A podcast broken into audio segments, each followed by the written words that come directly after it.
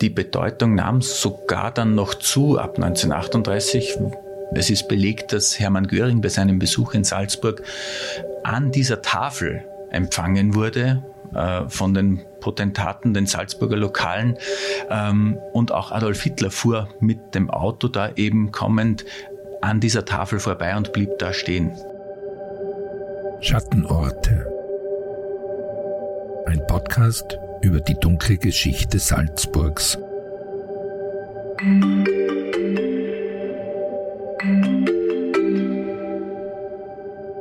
Herzlich willkommen zu einer neuen Folge Schattenorte. Mein Name ist Anna Boschner und gemeinsam mit meiner Kollegin in der Lokalredaktion der Salzburger Nachrichten erzählen wir Ihnen hier in diesem Podcast in jeder Folge etwas über die Geschichte Salzburgs. Wir sprechen über Orte im Bundesland, die eine ähm, historische, aber auch eine dunkle, vielleicht sogar mystische Vergangenheit haben. 35 Schattenorte haben wir in den vergangenen zwei Jahren bereits gefunden und in Interviews mit Historikerinnen und Historikern, aber auch Expertinnen und Experten von anderen Fachbereichen hier im Podcast besprochen. Einige von Ihnen wissen vielleicht bereits, dass 30 dieser Geschichten, also die Geschichten von 30 dieser Orte, nun als Buch erscheinen werden. Und zwar bereits am 26. Februar im Anton Pustet Verlag. Um Ihnen dieses Buch vorstellen zu können und damit auch unseren Zuhörerinnen und Zuhörern etwas zurückgeben zu können, veranstalten wir am 4. März, also eigentlich schon sehr bald, im Saal der Salzburger Nachrichten im SN-Saal in der Karolinger Straße in Salzburg einen Live-Podcast. Bei diesem Event sprechen wir mit zwei Expertinnen, die wir extra dafür eingeladen haben. Und zwar sprechen wir da über zwei neue Schattenorte, die bisher weder im Buch noch hier im Podcast vorgekommen gekommen sind. Ganz am Ende von dieser Folge erzähle ich Ihnen noch mehr dazu. Zusätzlich haben Sie natürlich am 4. März auch die Möglichkeit, in das neue Schattenorte-Buch einmal hineinzublättern, es vielleicht sogar zu kaufen und auch mehr über die Entstehungsprozesse unseres Podcasts zu erfahren. Klingt interessant, wir würden uns sehr über Ihr Kommen freuen. Mehr Infos gibt es dazu auf der Webseite der Salzburger Nachrichten und unter shop.sn.at. Für die Geschichte des Schattenorts in dieser Folge begeben wir uns heute gedanklich in die Stadt Salzburg und zwar mitten ins Zentrum in die Altstadt. Hinter uns befindet sich die Staatsbrücke. Autos rauschen vorbei, Fußgänger überqueren die Straße. Die Stelle, an der wir stehen, ist ein Ort, an dem viele Menschen vorbeikommen. Ein Knotenpunkt für alle, die durch die Altstadt kommen. Der Blick wandert nach oben und wir schauen auf einen Torbogen. Heute befindet sich in dem Gebäude bzw. über dem Bogen ein Bankhaus. Die Hauswand ist in einem blassen Pfirsichton gestrichen und eigentlich deutet heute nichts mehr auf diesen Teil der österreichischen bzw. Salzburger Geschichte hin, der sich hier aber festmachen lässt. Über dem Rathausbogen hing einmal eine steinerne Tafel. Und auf dieser wurde der Salzburger Bevölkerung ein Abstimmungsergebnis kundgetan. Es ist ein inoffizielles Abstimmungsergebnis bereits von 1921. Trotzdem ging es da auch schon, wie einige Jahre später, um den damals so bezeichneten Anschluss Österreichs an Deutschland. Was ist mit Anschluss gemeint und welche Bedeutung hatte diese steinerne Tafel am Rathausbogen für die Salzburger Bevölkerung? Darüber habe ich mich mit Johannes Hofinger unterhalten. Er ist Historiker und Archivar im Stadtarchiv in Salzburg und zudem Experte für Zeitgeschichte. Er erzählt uns in dieser Folge zunächst einmal davon, von welchem Ort wir jetzt eigentlich genau sprechen.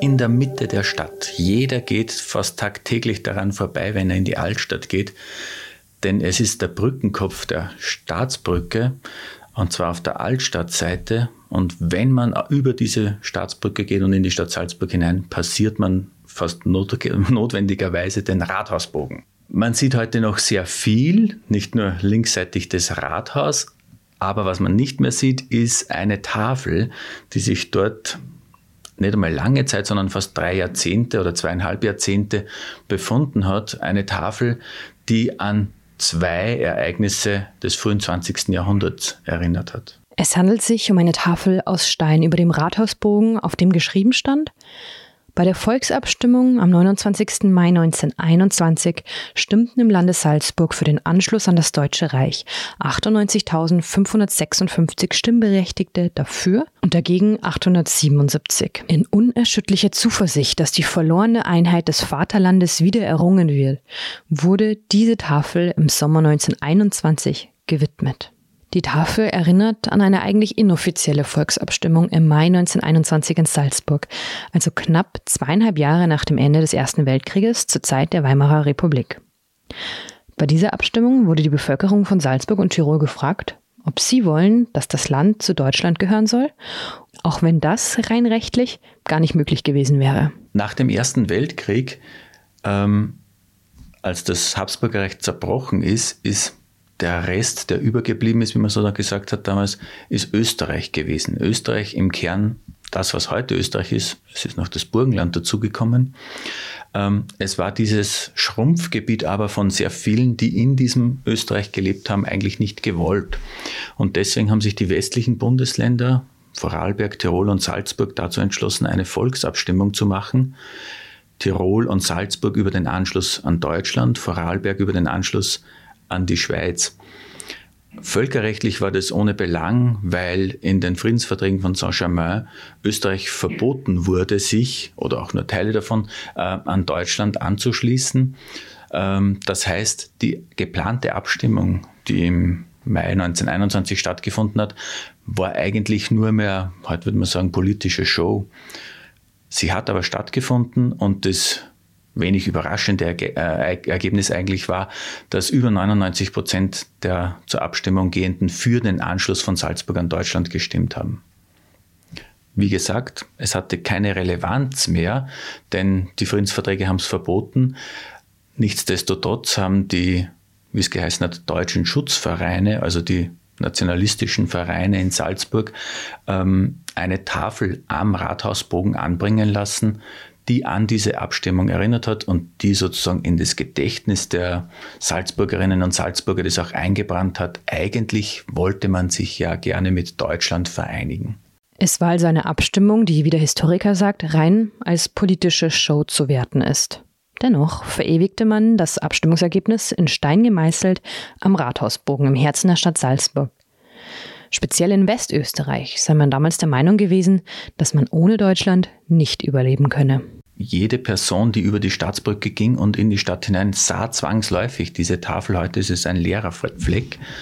Ähm, und wir haben auch äh, Postkarten davon, wo der Text auch nochmal als Postkarte sozusagen oben stand, damit es auch Verbreitung fand.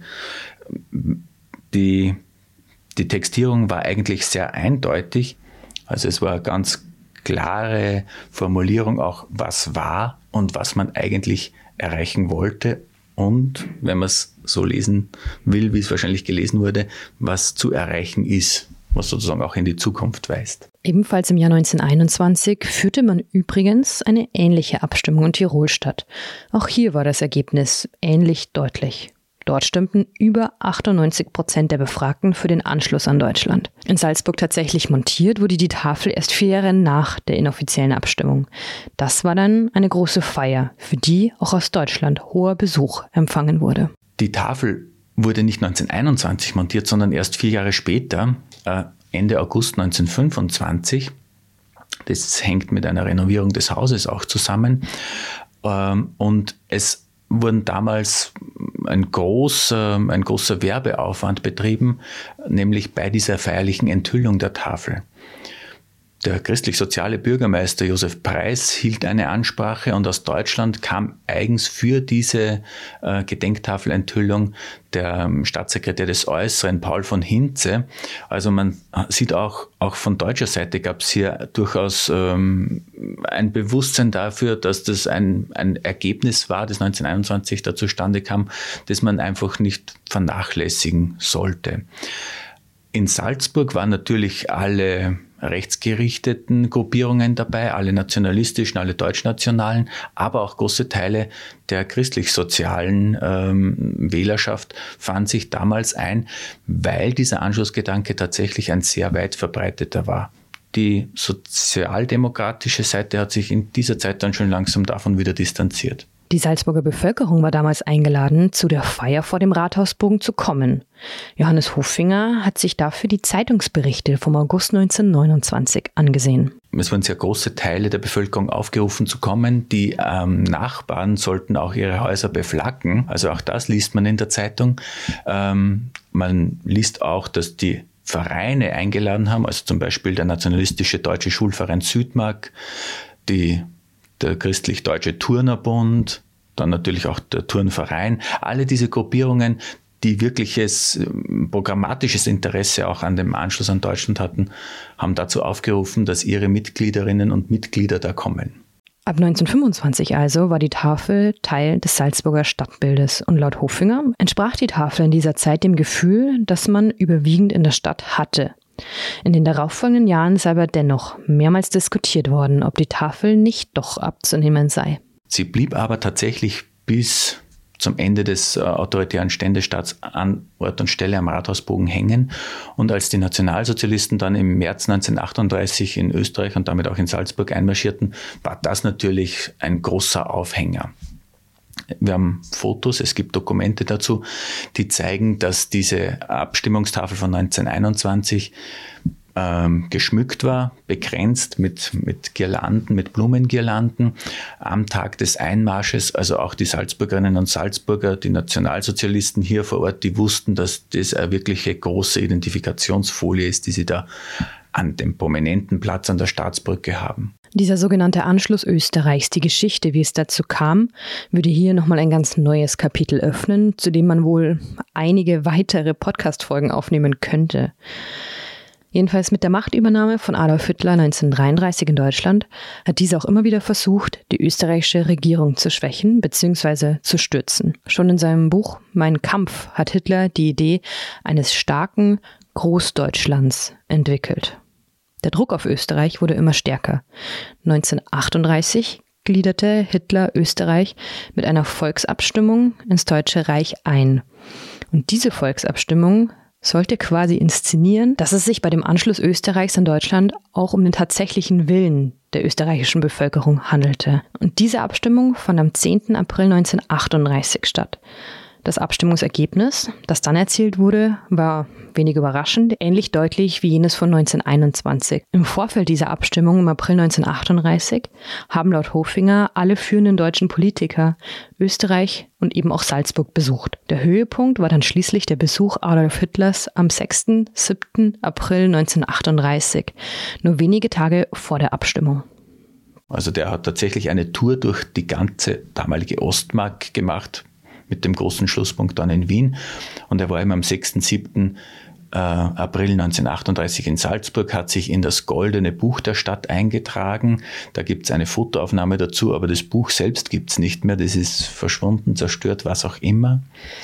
Und Adolf Hitler kommt, fährt mit dem Zug und wird dann mit dem Auto vom Bahnhof herein begleitet. An der Strecke stehen tausende Leute, die ihm zujubeln und fährt mit dem Auto über die Staatsbrücke und kommt sozusagen in dem Moment bei der Abstimmungstafel auch vorbei. Damals noch eben die Abstimmungstafel von 1921, die geschmückt ist und wo man sozusagen dem Führer unter Anführungszeichen jetzt auch zeigt, jetzt hat er das gemacht, was die Salzburgerinnen und Salzburger bereits 17 Jahre vorher eigentlich wollten. Ernst Hanisch, der sich wohl am besten mit der Salzburger Geschichte des Nationalsozialismus auseinandergesetzt hat und am besten Bescheid weiß, hat es einmal als das Volksfest in Permanenz bezeichnet. Also es war eine von der nationalsozialistischen Propaganda angefeuerte Stimmung, eine Hochstimmung. Die Kinder hatten schulfrei. Ähm, es waren öffentliche Ausspeisungen, wurden durchgeführt. Es gab sozusagen dieses ständige Befüttern der Erwartungshaltung. An einem, am einen Tag äh, ist Heinrich Himmler da, am anderen kommt da Hermann Göring, dann ist Baldur von Schirach da und die ganzen Jugendlichen freuen sich, ihren obersten Chef der Hitlerjugend zu sehen. Und der krönende Höhepunkt wird dann sein, dass Adolf Hitler persönlich nach Salzburg kommt. Also ähm, ein, ein Popkonzert, würde man heute sagen. Der Superstar kommt. Wir sind, denke ich, heute so mitunter so politikfern, dass uns diese, diese Gefühlslage gar nicht mehr vertraut ist. Aber damals war das wirklich so, für einen Teil war Adolf Hitler wirklich der, der Superstar und der andere Teil oder ein weiterer Teil, muss man sagen, äh, ließ sich von dieser Stimmung tatsächlich auch mitreißen. Wir haben das für unsere NS-Reihe damals im Band 1 als Hoffnungen und Verzweiflung bezeichnet. Für einen nicht kleinen Teil bedeutete nämlich dieser Anschluss auch Lebensgefahr, Tod, Deportation. Aber das wurde alles in dem Moment ausgeblendet. Ähm, die, die Hochstimmung, die die Propaganda erzeugt hat, war schier un, unendlich. Der Widerstand in der Bevölkerung gegen Adolf Hitler und das NS-Regime war damals in großen Teilen weniger ausgeprägt als zunächst angenommen. Viele Österreicherinnen und Österreicher begrüßten den Anschluss und unterstützten auch den Krieg, den Deutschland ein Jahr später begann. Hitler stattete damals allen größeren österreichischen Städten einen Besuch ab und, wie bereits angesprochen, auch Salzburg. Und hier spielt diese steinerne Tafel über dem Rathausbogen wieder eine Rolle. Die Bedeutung nahm sogar dann noch zu ab 1938. Es ist belegt, dass Hermann Göring bei seinem Besuch in Salzburg an dieser Tafel empfangen wurde äh, von den Potentaten, den Salzburger Lokalen. Ähm, und auch Adolf Hitler fuhr mit dem Auto da eben kommend an dieser Tafel vorbei und blieb da stehen. Also die Symbolkraft dieser Tafel, die haben die Nationalsozialisten nur einmal sehr stark hervorgekehrt. Und auch der Salzburger Oberbürgermeister Anton Giger hat, hat das natürlich gecheckt und hat das äh, instrumentalisiert, als dann am 10. April 1938 die Volksabstimmung über den Anschluss an Deutschland nachgeholt wurde und ein ähnlich überwältigendes Ergebnis erzielt wurde, hat man dann im Jahr darauf, also im April 1939, eine neue Tafel eingesetzt, wo dann diese, dieses Abstimmungsergebnis von 1938 abgebildet war und die alte Tafel von 1921 bzw. 25 hat man auf die innere Stadtinnenseite des Rathausbogens gegeben, sodass man, wenn man jetzt in die Stadt kommt oder die Stadt verlässt, immer an diese Abstimmungstafeln vorbeikommen musste. Die Abstimmung von 1938 war eine Scheinabstimmung. Der Anschluss war gesetzlich bereits vollzogen. Hofinger sagt aber, dass diese Abstimmung als Symbol für die internationale Politik wichtig gewesen sei. Viele Menschen in Salzburg hatten große Hoffnung in das politische System gesetzt. Der vorherige austrofaschistische Ständestaat hatte die Hoffnungen der Salzburgerinnen und Salzburger nämlich nicht erfüllt mit der Demokratie hatte man ja wenig Erfahrung eigentlich, denn die Jahre von 1918 bis 1933 sind schnell vergangen gewesen und es gab ja auch da große Herausforderungen im wirtschaftlichen Bereich. Also zunächst einmal die Inflation, mit, dann mit der Genfer Sanierung, als das Ganze dann eigentlich wieder halbwegs äh, in die Gänge kam, man wieder Fuß fassen konnte, brach die Weltwirtschaftskrise aus. Die Arbeitslosigkeit war sehr hoch. Also man setzte unendlich große Hoffnungen daran, dass man jetzt ein Teil des nationalsozialistischen Deutschland geworden ist. Aber wie Johannes Hofinger bereits angeschnitten hat, fürchteten andere wiederum deportiert oder gar getötet zu werden. Stefan Zweig beispielsweise, der sein Haus in Salzburg am Kapuzinerberg bereits 1934 verlassen hatte, beobachtete die Ereignisse um den Anschluss von England aus. Zweig schrieb damals in einem Brief im März 38, also kurz nach dem Anschluss, dass er sich um seine in Wien lebende Mutter fürchtet. In einem seiner Essays ist zudem zu lesen, ich sah die Katastrophe kommen, unvermeidlich hunderte Male am Morgen in all jenen Jahren, während die anderen zuversichtlich nach der Zeitung griffen, habe ich mich innerlich vor dieser Schlagzeile gefürchtet.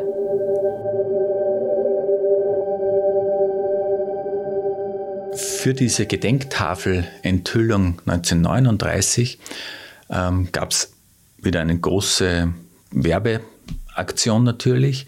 Man hat für kurze Zeit sämtlichen Verkehr von der Staatsbrücke und von den abführenden Straßen gesperrt, sodass mehr oder weniger am Brückenkopf ein relativ großer Platz entstanden ist, wo dann auch die Tribüne gestanden ist.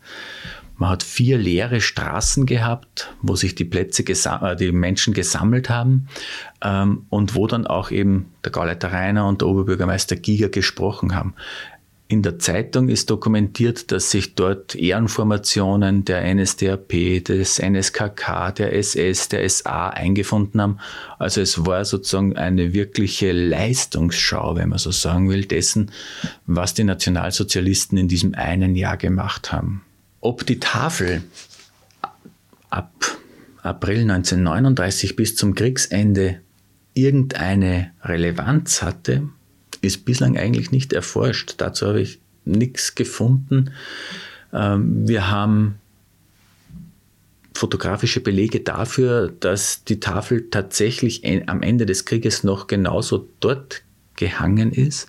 Und wir haben auch Belege dafür, wie man nach 1945, also unmittelbar nach Kriegsende, damit umgegangen ist, nämlich am Tag des Einmarsches der US-amerikanischen Truppen, dem 4. Mai 1945, hat man diese Tafel mit, einer, mit einem weißen Tuch verhängt. Also man wollte, ob sie es verstanden hätten, sprachlich oder nicht, sei dahingestellt, aber man wollte den damals als Befreier empfundenen amerikanischen Soldaten nicht mit dieser Tafel vor Augen führen, was eigentlich in den vergangenen Jahren in den zurückliegenden Jahren passiert ist. Nach 1945 findet man über die Gedenktafeln erst einmal nichts mehr, sagt der Historiker. Wir haben einen fotografischen Beleg eben von diesem 4. Mai 1945, als die Tafel verhängt ist. Was dann passiert ist, wissen wir nicht.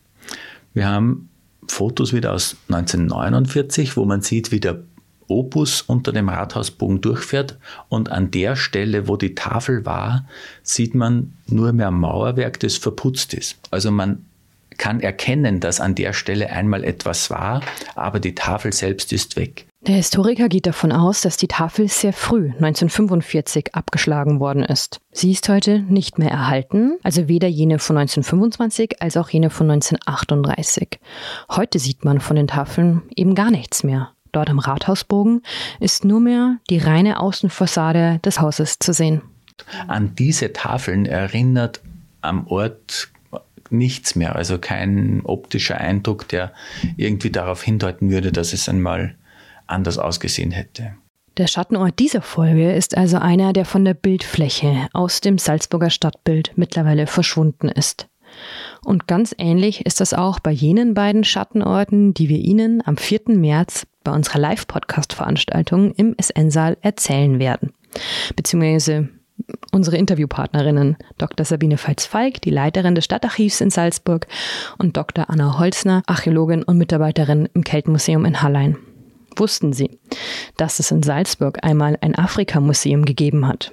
Veits-Falk berichtet über ihre neueste Forschung darüber, welche Bedeutung das Museum in der Stadt hatte und wie man in der Wissenschaft heute das Thema Kolonialisierung handhabt. Holzner wiederum erzählt uns die Geschichte des einstigen Augustinerklosters in Hallein und wie dessen Erbe nach einem Großbrand verloren ging. Außerdem präsentieren wir, also ich und meine Kollegin Simone Pinwinkler, Ihnen an diesem Abend unser neues Buch zum Podcast Schattenorte. Die Tickets sind kostenlos. Anmelden können Sie sich unter shop.sn.at.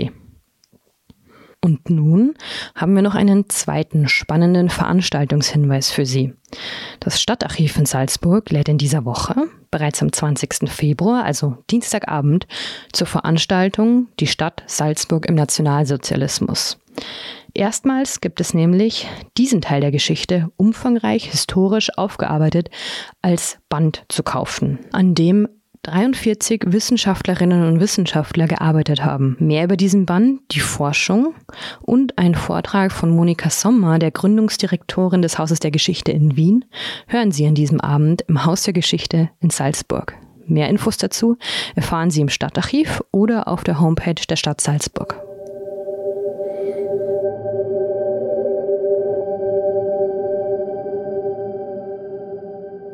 Das, was in dem Projekt geleistet wurde, war jetzt weit, über weite Strecken natürlich Pionierarbeit. Man konnte aber auch schon an Arbeiten anschließen, die eigentlich seit den 70er Jahren erschienen sind. Ernst Hanisch hat sehr früh begonnen, sich mit der Geschichte von Stadt und Land Salzburg in der NS-Zeit auseinanderzusetzen. Gerd Kerschbaumer hat sehr viel und sehr früh auch zu den Opfern und auch zu den Täterinnen und Tätern geforscht. Aber in dieser gebündelten Form kann man sagen, ist es erstmals jetzt mit dieser Reihe die Stadt Salzburg im Nationalsozialismus zugänglich. Und für eine Stadt ist dieses Projekt eigentlich im deutschsprachigen Raum mehr als bemerkenswert. Und damit schließen wir die 36. Folge von Schattenorte. Haben Sie Fragen oder Anregungen zu dieser Folge? Oder kennen Sie vielleicht selbst einen Schattenort in Ihrer Nähe, zu dem Sie gerne mehr erfahren wollen?